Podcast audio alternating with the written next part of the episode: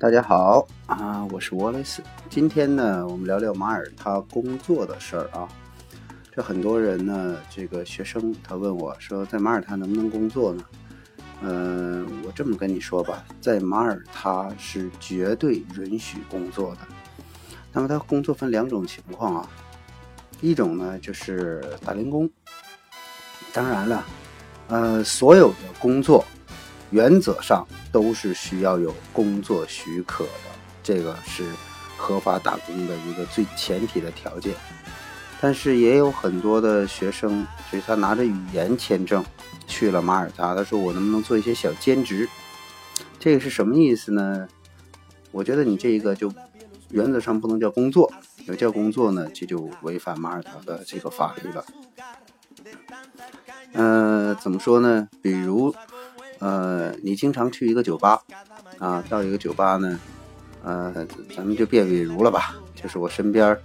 以前这个这个这个 Jasmine 他们有两个女孩，最开始他们也不是想挣什么钱，就是经常去一个酒吧玩，然后呢跟这老板混熟了呢，就帮老板拾掇拾掇啊，打扫打扫卫生。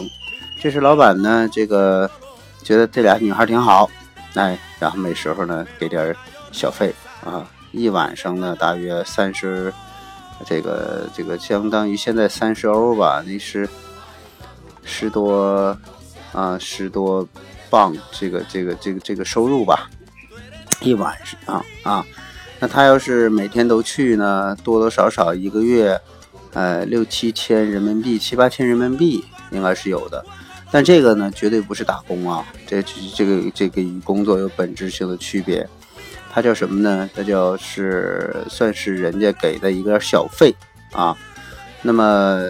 呃，他自己也是顾客，只是帮忙，人家呢给他点小费。按这个模式呢，其实有一些中国的学生以这种方式呢，也多少赚点小外快吧。但如果说郑重其事的哈，在马耳他工作，我们有一个呃，当时是大连的学生，他呢就是在马耳他呢，他会 Photoshop 啊，就是他以前在这个呃设计的这样的一个单位。啊，工作过像这个广告公司了类似的，然后他到马耳他呢，马耳他很需要这样的人，他就去给做兼职。啊，一个月当时是给了一千多欧元，啊，就兼职，那一个月不是一万多人民币嘛？啊，他这属于高技术的，而且那边给他办工卡，啊，这个因为他呢虽然语言不太好，但是他的技术，呃，这也正是马耳他很需要的，所以那边帮他办工卡。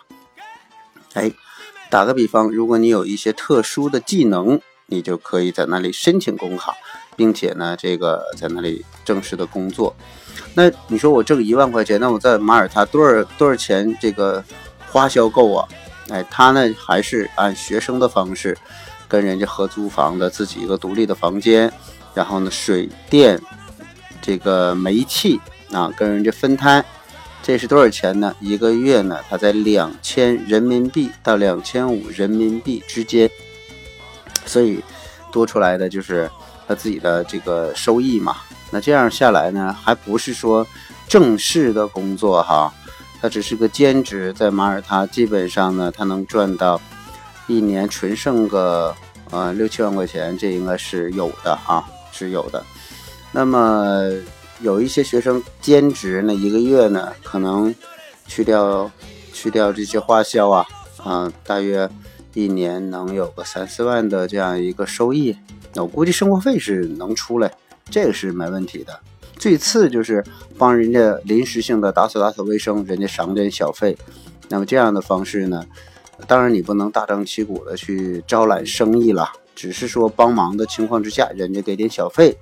啊，这样以以这个弥补一下自己学习时候的这样的一个生活的费用，哎，这个是一种方式。当然，你到嗯大学了，每周自带二十小时的工作时间，嗯，所以这个你是周六周日也好啊，或者业余时间，你是有充足的时间去帮别人做这些事情。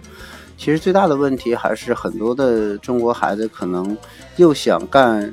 清澈的工作，但是呢，能力又不行，最基本的就是这语言不行。所以呢，他没有办法干比较有技术含量的工作。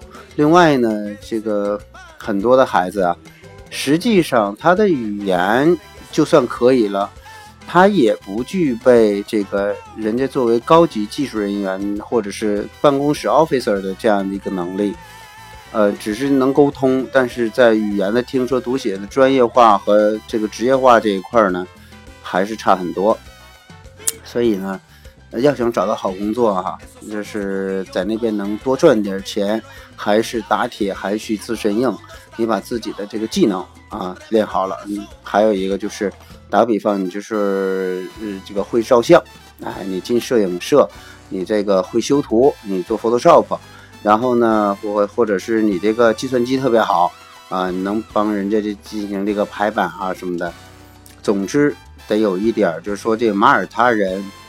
在这个领域中没有你好的，然后呢，他就可以特殊这个，呃，这个这个需求人才这个方式，呃，给你办好你的工卡啊。但是话说回来哈，在马耳他，毕竟国外它有一个汇率差，嗯，而且这个马耳他人呢，就是跟欧洲其他国家一样，体力劳动的相对来讲少。你要是吃得了苦，愿意做。不仅能提升自己的语言能力，还能多少赚点外快，也是不错的一个选择呀。啊，其实我当年在那边的时候，帮学校去做这些事情，没有想过要赚什么钱。其实我当时想的就是，我能尽快的把语言通过，这就是省钱。因为毕竟生活费和学费只是这两大块嘛。那么这个语言过得越多，这个。就练习的越快，学习的这个速度越快，雅思通过速度这个越快，我在马耳他待的时间越短，我的这个省的钱不就越多嘛？当时我是这样想，所以我当时是没打工了。到后来办完工卡，校长告诉我办工办完工卡之后呢，我有正式的身份了。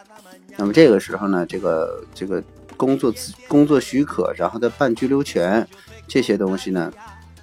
嗯，就就是具备一个高级，相对来讲吧，就是在办公室工作的这样的一个资格啊。当时我是以这个翻译的这样的一个身份啊，校长帮我找，他说这个解释的时候，就是我呢是一个呃精通这个中文和英文的这样一个工作人员，而且呢是学校也需要有中国的这样一个呃精通两国文化和这个呃跟中国这个。这学生能够有效交流的这样一个人，所以当时我是以这个身份呢申请了工作许可，嗯，这样一做呢就是做了很久啊。那么这个从我个人的一些经验来讲呢，就是当你是有工作许可的时候，马耳他的这个看病啊，这都是免费的，还属于比较福利比较高的啊。但是除了这个，据我所知哈，这选举权和被选举权基本上是没有啊。但也不需要啊，跟我也没什么关系。呃，但是我没看过病啊，因为我他是这样的，公立医院呢都是老百姓去的，条件很一般。那么你想去私立医院呢，很贵，所以呢，一般我都会从国内呢带一些常备药啊，然后包括这个伤风感冒啊什么的，或者是破个小口啊，自己就处理处理，就根本不会去医院这种地方。呃，所以他那个我也基本上没用上。啊，唯一用上的呢，就是这个这工作许可到这个欧洲各地，因为长期签证嘛，所以这个非常方便啊。然后呢，现在来讲，这马耳他签证是生根了，你学生签也相当于 muti 的，你可以到任何地方去走啊。呃，整个的欧洲随便，呃，而且他们在机场呢是有一个欧盟内部成员，就是这个通道，你要是从欧盟内部的国。到这个另一个地区是没有安检的，就是就是安检是有啊，但是没有那种通关的那种，就是签证啊、审查呀、海关啊什么的那种是没有的。然后就就很快嘛，你从这边直接安检完，从那边就出去就好了。嗯，呃，基本上工作这块呢就这么多啊。那再补充一点是什么呢？就是你可以假期啊到德国打工啊，或者到意大利打工。哎，这个也是可以的。你除了，因为你可以在欧盟待嘛，有很多的这个呃学生，他想边玩儿呃边挣点小外快，哎，这个呢也是可以的。德国工资高啊，对吧？工一个假期就能赚两千多欧啊哈。但是呢，这中国学生呢，就是因为毕竟语言这块儿它受限制，所以语言如果练好了，整个欧洲通行赚点高工资或者是挣点外快，应该是没有问题的。好，今天的这个工作马耳他工作这个事儿呢，咱们就聊到这儿啊。